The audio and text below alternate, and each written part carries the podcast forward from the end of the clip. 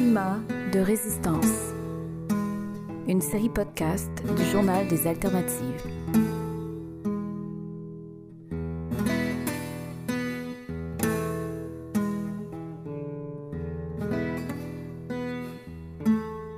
Épisode 1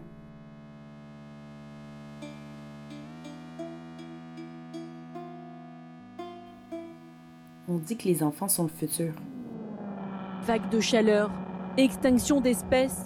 Océans et sols glacés sont en très piteux état. Des centaines de milliers d'espèces animales et végétales pourraient être menacées d'extinction dans un avenir proche. Donc on repousse toujours à plus tard ce qu'il faudrait faire aujourd'hui, euh, qui aggrave jour après jour euh, le réchauffement climatique. Et le temps est compté.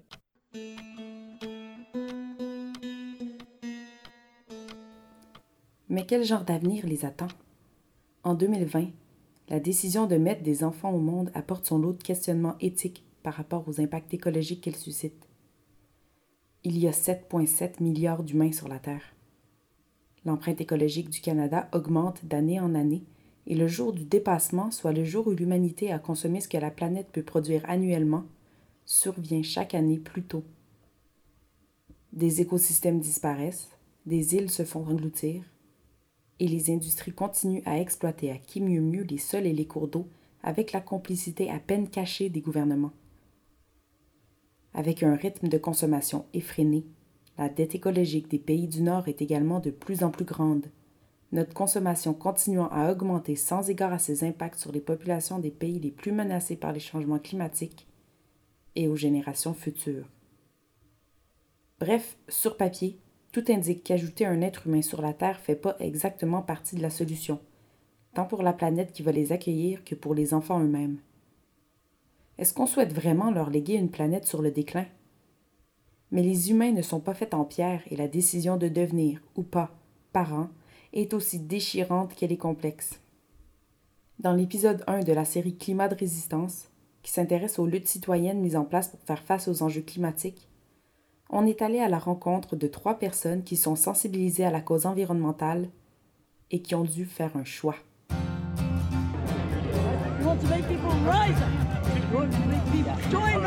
A group of activists angered by political inaction on climate change declared themselves to be in open defiance of the UK government. Le 17 novembre 2018, 6000 personnes se sont donné rendez-vous sur l'un des cinq ponts principaux de Londres pour passer un message. Notre planète est en danger et il faut cesser d'ignorer. Alexandra était là, aux côtés d'autres membres d'Extinction Rébellion sur le plan Blackfriars. Ce mouvement de désobéissance civile initie des manifestations pacifiques qui visent à inciter les gouvernements à revoir leur politique sur le climat. Je m'étais pas sentie aussi vivante depuis des années. C'est très puissant comme sentiment de s'asseoir comme ça, de physiquement pouvoir utiliser son propre corps pour participer au blocage d'un pont. C'était vraiment symbolique. Et pour la première fois, je ne me suis pas sentie seule, car je partageais euh, ce moment-là avec des milliers de personnes. Si Alexandra a décidé de prendre part à la manifestation, c'est parce qu'elle est consciente de l'étendue du problème écologique. Tellement consciente, en fait, qu'elle a décidé qu'elle ne mettrait pas d'enfants au monde. C'est une décision qu'il a prise par surprise. Je n'y avais pas vraiment pensé jusqu'à ce que mon partenaire me dise qu'il aimerait avoir un enfant. C'est à ce moment-là que je me suis dit, je pense pas que je vais pouvoir le faire parce que je m'inquiète trop de l'avenir et du genre d'avenir que cet enfant-là aurait. C'est la première fois que j'ai réalisé, OK, j'ai pris une décision. Je l'avais pas réalisé avant qu'on me pose cette question-là.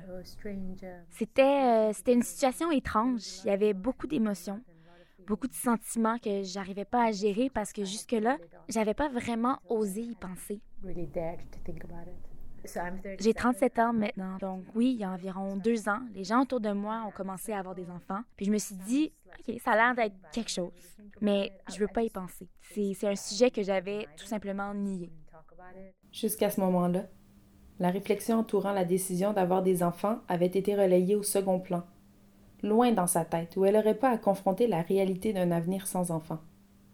Mais une fois les mots sortis, la décision assumée, elle a dû faire face à un problème qu'elle n'avait pas anticipé. Je me sentais profondément seule. La solitude. Parce que tu dis, personne d'autre ne sent comme moi. J'ai personne à qui parler. Parce que tous mes amis avaient des enfants, je pouvais pas avoir cette conversation-là avec eux. J'avais trop peur de ce qu'ils penseraient de moi, puis ça me faisait peur de penser que notre amitié pourrait en souffrir.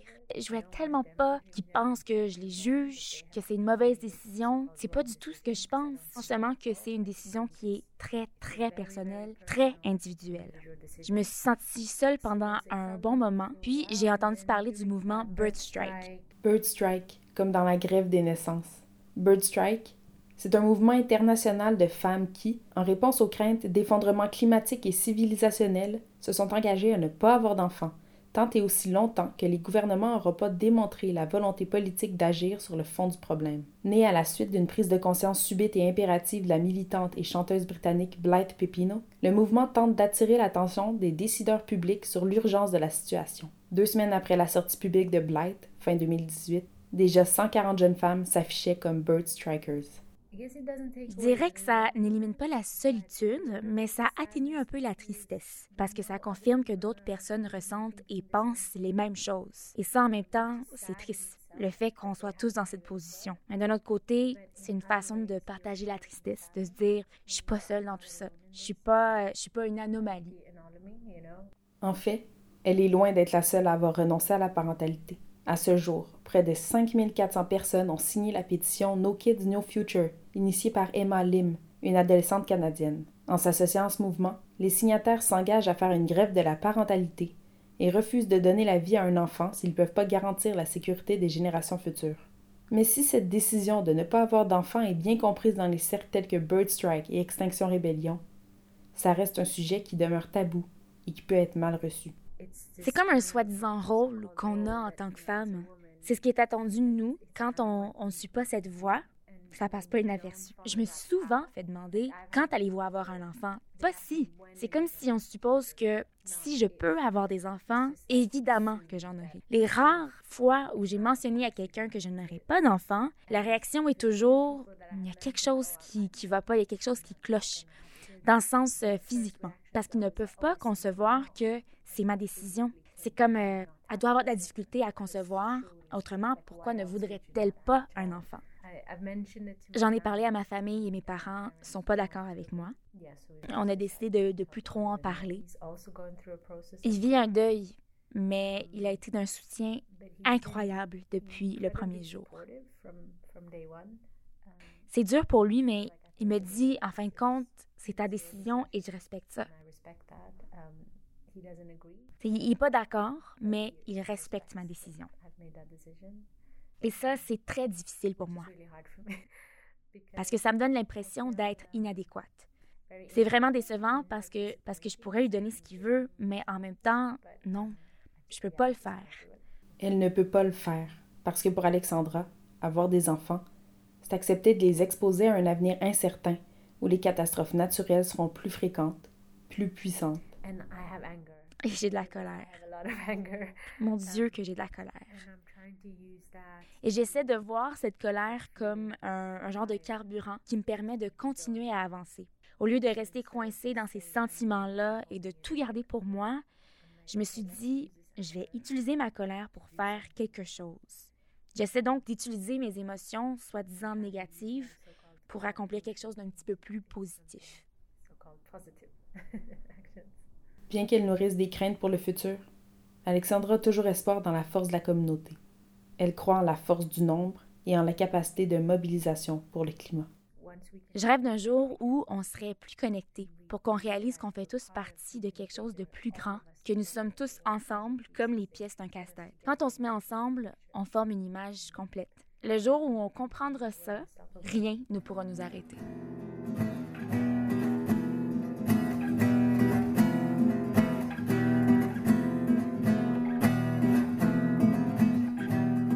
La décision de ne pas avoir d'enfant vient d'un sentiment d'urgence. Les couples qui prennent cet engagement et écoutent l'alarme climatique plus que l'horloge biologique sont dans la marge. Mais pour tous les autres, la réflexion fait son chemin et amène parfois à des endroits surprenants, comme dans le cas de Christelle. Salut, ça va? Oui, merci. Christelle aime Papineau et maman d'Éloi, 8 ans, et Lou, 6 ans. Et ces enfants-là, elle les a voulus du fond de son cœur. Quand est-ce que tu as su que tu voulais être maman? Euh, moi, j'ai su que je voulais être maman assez tôt dans ma vie, mais en fait, je me demande si c'est pas un peu mon rôle de femme qui m'était comme un peu imposé, comme quoi quand t'es femme, tu dois avoir des enfants.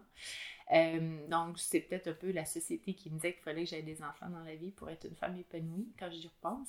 Mais euh, j'ai comme eu un appel vraiment donc fort, euh, début trentaine, j'avais à peu près 32 ans. Mais c'est vraiment l'horloge biologique là, qu'on dit. Mm-hmm. ça existe ou ça n'existe pas, je sais pas, mais moi, c'était très, c'était très, très fort dans moi. C'est comme si tu le ressens dans ton ventre, en fait. Donc, c'est physique aussi. Puis, c'est comme si tu, as ce besoin-là de, c'est un besoin, euh, comme ça devient quasiment un besoin fondamental comme manger. C'est comme si tu sais que tu vas être libéré, tu sais, ou tu vas être bien une fois que ça va être fait. C'est fort comme ça. Là. La carrière de Christelle a été dédiée à la cause environnementale. Elle a entre autres passé près de neuf années chez Équiterre.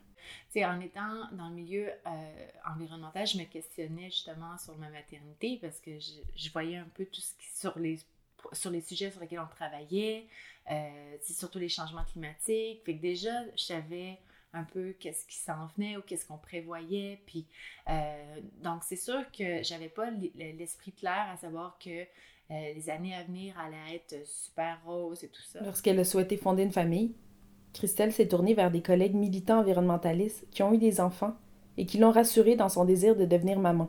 Je me suis dit, bon, mais si on fait leur enfant, eux, ils ont confiance à, ce qui s'en vient, puis que les choses peuvent changer finalement ou, euh, ou se modifier, ou euh, donc pas aller vers le pire, mais aller vers le mieux finalement. Près d'une décennie après ces conversations, l'optimisme de Christelle s'éternit.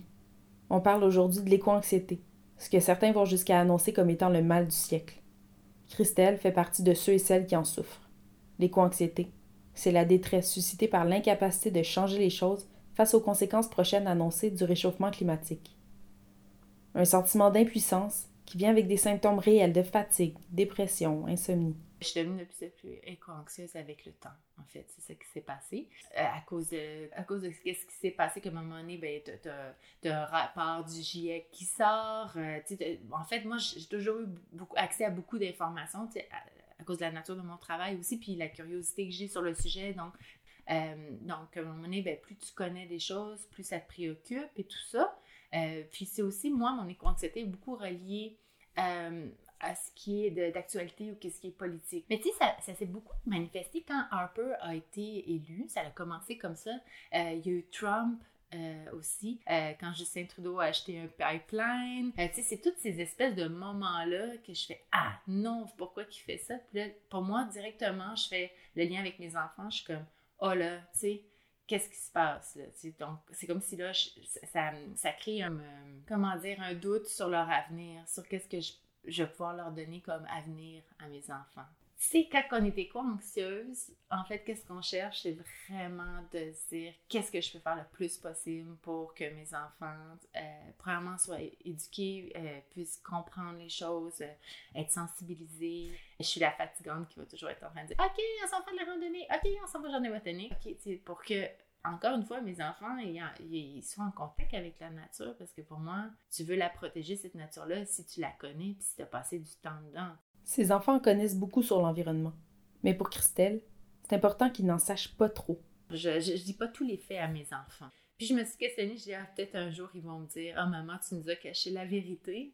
Mais euh, je pense que je dis les choses, mais avec un langage d'enfant. Puis je veux pas non plus euh, enlever toute la naïveté qu'ils ont. Je pense aussi qu'il quand même, il peut quand même émaner des belles choses pour leur avenir. J'essaie de me raccrocher à ça, même si des fois c'est vraiment difficile. Mais je veux pas dire, oh, ton avenir, là, ça s'en va vers la catastrophe, et tout ça, euh, je vais pas là, mais je nomme des faits qui traumatisent pas. Je veux pas les amener le traumatisme ou dans l'anxiété ou dans le stress, mais je veux qu'ils soient allumés, qu'ils comprennent que ça fait partie de leur monde, tout ça. Elle voit pourtant comment ses enfants pourraient faire partie de la solution. Ce qu'elle dénonce, c'est de se faire imposer un choix contre nature comme conséquence à des décisions humaines sans précédent. Si on arrête de faire des enfants, peut-être qu'on ne peut pas avoir le changement arriver. C'est à comme parent si tu veux prendre ce risque-là, puis de croire, avoir de l'espoir en l'avenir, puis de dire, mon enfant peut aussi changer les choses, puis faire partie de ce changement. social-là. Ça peut être aussi cette façon de voir. Mais c'est sûr qu'avoir des enfants puis rester dans, dans le mode de consommation qu'on a actuellement, c'est pas possible. Donc, c'est ça aussi le problème. C'est notre mode de consommation qui fait en sorte que avoir des enfants, est-ce que c'est une bonne idée avec ce, ce, ce, ce modèle d'économie-là, le modèle capitaliste et tout ça? Pour moi, ça fait pas de sens. Moi, j'ai eu vraiment l'horloge biologique super fort et tout ça, fait que j'irais, si vous voulez, des enfants. Euh, allez-y, c'est tellement une belle aventure. Puis en même temps, je trouve ça tellement triste que, que, en fait, que ça soit la société qui fasse en sorte, le monde dans lequel on évolue, qui fasse en sorte que ça joue sur ta maternité, parce que, avoir des enfants, pour moi, c'est la plus belle chose au monde. Et puis après, est-ce que tu te prives de, de, pouvoir mettre des enfants au monde si c'est une tristesse infinie pour moi. Donc, mais en même temps, c'est à savoir si tu es capable de prendre le risque que de pas trop savoir qu'est-ce qui va être là pour eux, l'avenir. Donc, des fois, je me dis, que c'est un choix égoïste en même temps? Peut-être, de faire des enfants. Actuellement, peut-être. Tout comme Christelle, Thierry et sa conjointe Geneviève travaillent dans le milieu de l'environnement depuis plusieurs années. Tous deux croient fondamentalement en l'importance de rapprocher les enfants de la nature. La décision d'avoir des enfants est apparue très tôt dans leur couple, en toute conscience de la crise écologique. Dans leur cas, la prise d'action n'est pas passée par le rejet de la parentalité, mais plutôt par la décision de joindre une communauté tissée serrée, de quitter la ville pour aller s'établir en région, là où l'accès à la nature est facile et le contact humain est primordial. Je m'appelle Thierry, je suis le papa de Loïse, trois mois. Je travaille en environnement, plus spécifiquement en gestion des déchets, donc les projets d'économie circulaire, compostage, recyclage et en réduction des gaz à effet de serre. Puis j'ai 32 ans. Donc nous, avant de, prendre la décision d'avoir un enfant, ben, on a eu une, une réflexion. On s'est assis puis on s'est dit, bon, on le sait que mettre un enfant au monde, dans ce monde qui s'en va de plus en plus vers une forme de chaos, euh, un, un, enfant qui serait un enfant occidental, donc qui naîtrait dans un monde où on consomme déjà beaucoup, on savait que ça avait des répercussions à la fois sur l'environnement puis à la fois sur la société. Donc on, on s'est dit on doit avoir très, bien, très honnêtement cette réflexion-là, se demander si c'est une bonne idée. Puis en même temps, essayer de ne pas non plus se surculpabiliser, parce que je pense qu'on vit dans un monde qui est, complexe, où on essaie de toujours prendre des, bonnes décisions sur plein de plans, la famille, les amis, le travail cohérent avec nos valeurs, etc. En réfléchissant à leurs décisions, lui et Geneviève se sont rendus compte que trois éléments avaient pesé dans la balance. C'est une décision qui est basée un peu euh, sur euh, trois euh, tiers, si on veut. Il y a un tiers qui est de, l'égoïsme d'une certaine manière parce qu'on a toujours voulu avoir un petit bébé, avoir notre petite famille, un peu dans la vision traditionnelle de la famille à l'occidental, puis aussi dans l'idée d'avoir notre petite équipe qu'on promène un peu partout sur la planète pour réaliser des aventures. Un autre tiers qui est du déni. Bon, les, enjeux sont graves, mais il y a du monde qui travaille sur la planète à y faire face. Euh, on n'est pas tout seul, euh, le monde va bien aller, on se donne des objectifs comme société. Un autre tiers qui est ben, de l'optimisme. Est-ce qu'on va créer un être humain qui va devenir un agent de changement? Est-ce qu'on va réussir à lui donner les valeurs, euh, les mêmes valeurs que nous? Euh, un esprit critique, des outils aussi pour faire face à ça? Je dirais que la, partie qui prend le plus, le plus de place, c'est euh, une forme d'égoïsme, malheureusement. C'est la vision qu'on avait de notre petite cellule familiale. Lorsqu'il pense au futur de Loïse, Thierry sait que tout sera pas rose. Un récent article a confirmé que la Terre pourrait se réchauffer de 7 degrés d'ici 2100, confirmant le scénario catastrophe annoncé par le GIEC.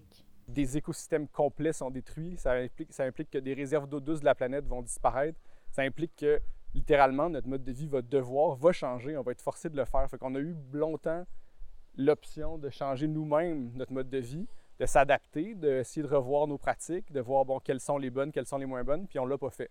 Fait là, on va être de plus en plus en mode réaction et non pas en mode action. C'est ça qui fait peur. Je pense que Loïs, de son vivant, dans les prochaines années, et nous aussi d'ailleurs, on va devoir faire face à ça, mais un peu dans l'urgence. Puis on n'aura pas une grosse marge de manœuvre, fait que ça, ça me stresse pour elle. Là où ils trouvent leur espoir, c'est dans l'esprit de communauté qu'ils vivent quotidiennement dans leur milieu de vie. Une sorte de filet social positif, résilient, tourné vers la solution. Ce que nous, on se dit comme famille, c'est qu'on veut lui donner le don de la résilience euh, pour faire face à ça qu'est-ce que c'est la résilience? Ben, c'est d'avoir des liens sociaux plus forts, de grandir dans une communauté où les gens se tiennent, où les gens ont euh, des connaissances qui partagent, des outils qui partagent, des ressources qui partagent, euh, de donner aussi la compréhension de, la nature, de ses mécanismes, des choses comme ça. Ça peut ressembler à du survivalisme, mais c'est pas tant ça qu'on veut lui donner, c'est plus une communauté puis des outils pour faire face à ça. C'est pas mal le mieux que je pourrais faire dans ce contexte-là.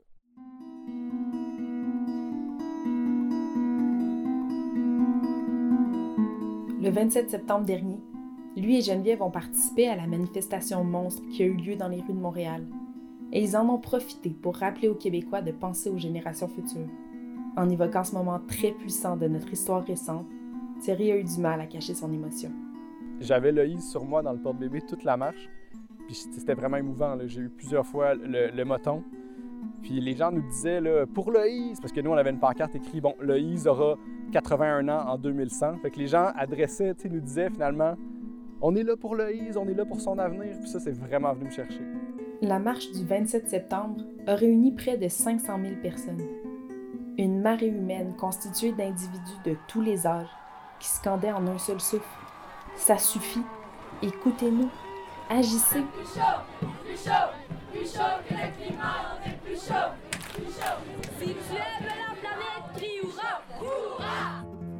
Mais le plus frappant de ce mouvement-là, sans précédent, c'est la prise de position politique de toute une génération encore sur les bancs d'école.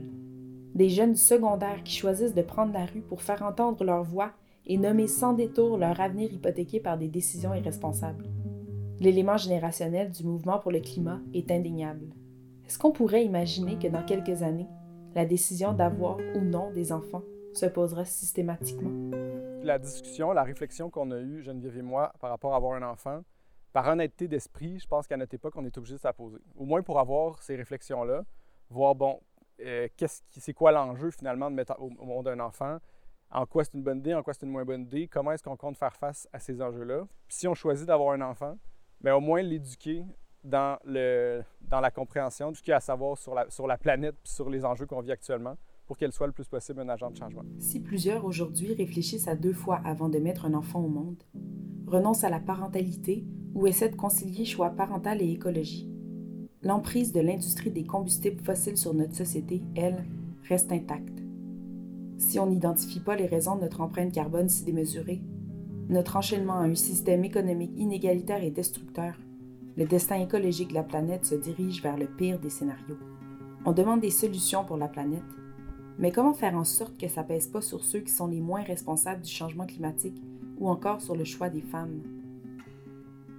De pair avec les préoccupations de l'impact qu'aurait la démographie mondiale sur le climat, un des risques est l'émergence d'une logique d'ingénierie des naissances qui chercherait à faire porter le blâme sur les pays dont les taux de fécondité sont les plus élevés. Or, ce n'est pas le comportement reproductif des populations du sud global qui met la survie de notre écosystème en péril. Il est minuit moins une, mais on est encore au temps des possibles.